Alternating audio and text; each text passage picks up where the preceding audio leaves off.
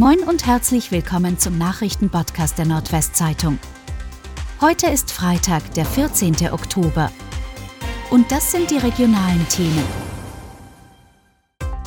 Landgericht Oldenburg spricht Höbel-Vorgesetzte frei. Im Prozess gegen sieben frühere Vorgesetzte des Patientenmörders Nils Höbel hat das Landgericht Oldenburg alle Angeklagten freigesprochen.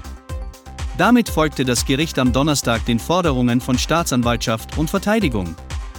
Angeklagt waren drei Ärzte, zwei leitende Pflegerinnen und ein leitender Pfleger sowie ein Ex-Geschäftsführer der Kliniken Oldenburg und Delmenhorst.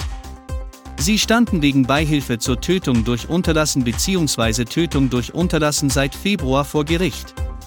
Insgesamt ging es um acht Fälle, drei Morde in Oldenburg sowie drei Morde und zwei Mordversuche in Delmenhorst. Högel wurde 2019 wegen 85-fachen Mordes zu lebenslanger Haft verurteilt. Tödlich verunglückter Mann auf A29 wollte Ladung sichern.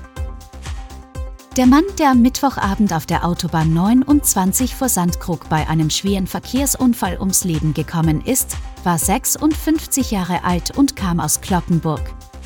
Laut Polizei war er gemeinsam mit seiner Frau und der gemeinsamen Schwiegertochter zwischen dem Kreuz Oldenburg Ost und der Anschlussstelle Sandkrug unterwegs, als sich die Sicherung am Anhänger löste, mit eingeschaltetem Warnblinklicht hielt das Gespann auf dem Seitenstreifen.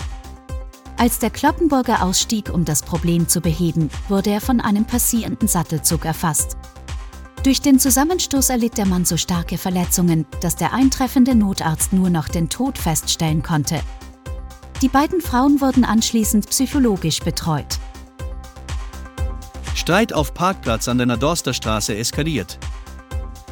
Einen Streit, bei dem ein Messer verwendet worden sein soll, meldeten Zeugen am Mittwochabend in Oldenburg. Als die alarmierte Polizei an der Kreuzung Nadorster Straße Stillerweg eintraf, sei die Schlägerei bereits beendet gewesen. Allerdings hätten beide Männer Schnittverletzungen aufgewiesen. Einer von ihnen, ein 40-jähriger Oldenburger, sei noch vor Ort behandelt worden. Der andere Kontrahent, ein 37-Jähriger aus der Gemeinde Döttlingen, kam in ein Krankenhaus, aus dem er aber noch am selben Abend entlassen worden sei. Gegen beide Männer wird wegen gefährlicher Körperverletzung ermittelt. Bundesländer bereit zur Kofinanzierung eines 49-Euro-Tickets.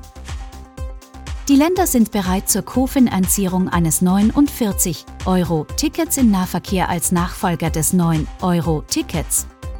Das sagte Bremens Verkehrssenatorin Maike Schäfer als Vorsitzende der Verkehrsministerkonferenz am Donnerstag in Bremerhaven. Die Länder wollen aber weiterhin generell mehr Geld vom Bund zur Finanzierung des Nahverkehrs. Im Beschlusspapier heißt es, der Bund stelle für ein 49 Euro Ticket ab 2023 pro Jahr 1,5 Milliarden Euro zur Verfügung. Ziel des Bundes sei eine Finanzierung durch die Länder in gleicher Höhe. Das Ticket solle deutschlandweit gültig sein und schnellstmöglich eingeführt werden. Oldenburger VWG reduziert das Angebot in den Herbstferien. Der Busverkehr in Oldenburg wird wie im Sommer auch in den Herbstferien reduziert, so das Oldenburger Verkehrsunternehmen VWG. Hintergrund für die Maßnahme sei eine Mischung aus genereller Personalknappheit, Krankheitsfällen und angefallenen Überstunden.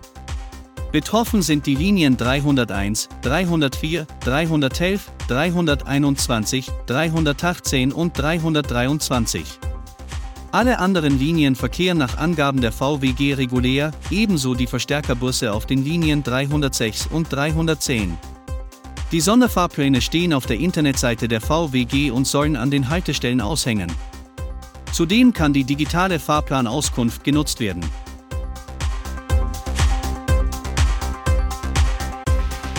Und das waren die regionalen Themen des Tages. Bis morgen.